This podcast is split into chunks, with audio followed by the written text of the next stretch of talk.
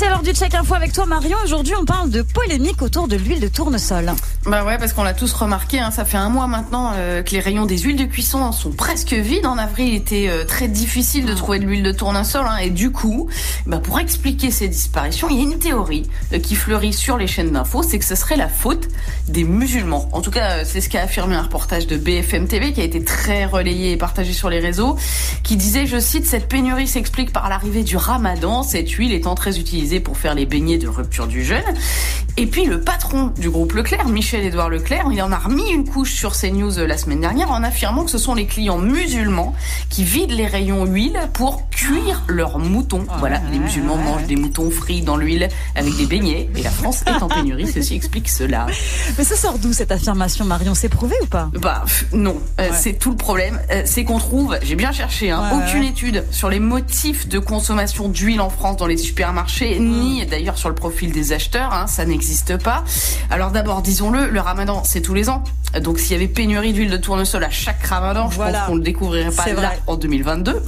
Ensuite, juste pour ceux qui doutent, non, il n'y a pas de recette de mouton frit. Ah. D'ailleurs, les musulmans ne mangent pas vraiment de mouton pour le ramadan, hein, mais pour l'Aïd el Kébir, bref, mhm. on est bien loin de notre sujet principal, c'est celui de la pénurie. Hein. Mais alors, est-ce qu'on sait pourquoi les rayons se sont vidés comme ça aussi vite? Bah oui, l'explication, tout le monde la connaît, on l'a tous entendu, c'est la guerre en Ukraine.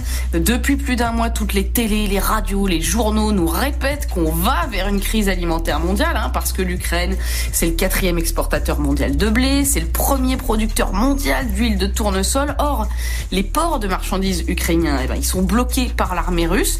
Tous les stocks de blé et d'huile euh, qui devaient être livrés ne peuvent pas l'être, et donc il est évident qu'à un moment donné, euh, on va manquer de ces deux produits, euh, le blé et l'huile, et donc conséquence logique. Si on te dit attention, on va vers une pénurie, eh ben tu fais des stocks. Bah, c'est ce qu'on fait les consommateurs. impulsif, hein, bien sûr. C'est aussi ce qu'ont fait les professionnels, hein, les mm. restaurateurs, les friteries qui ont fait des stocks pour anticiper. Mm. Et ça se ressent dans les ventes. Hein. Dans les supermarchés, par exemple, les ventes d'huile de tournesol, elles ont augmenté en avril de 32%, alors que l'approvisionnement, lui, il a baissé de 15%. Donc ça fait des rayons vides. Et c'est pareil pour les pâtes euh, et pour la farine. Et on a le même phénomène aussi chez nos voisins. Hein.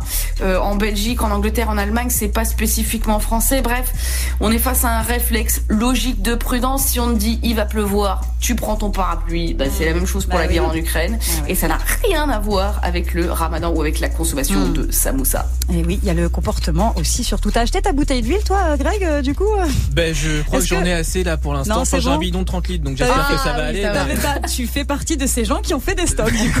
Et moi, je, dois avouer que j'ai acheté trois bouteilles de ah. colza au début du mois d'avril parce que je me suis dit, si les bah prix augmentent, ça la fout mal et tout. J'avoue, j'avoue. Puis après, je me suis dit, mais pourquoi Bah ouais, mais ouais. plus Marion. Mais c'est humain, c'est humain. Moi, je suis à l'huile d'olive. Personnellement, je cuisine toi à l'huile d'olive, c'est bon pour la santé. En fait, euh, cuisine avec de l'huile de tournesol. Ah ouais, c'est l'astègue en plus. Faut passer à l'huile d'olive. Ne jugeons pas, ne jugeons pas. mal.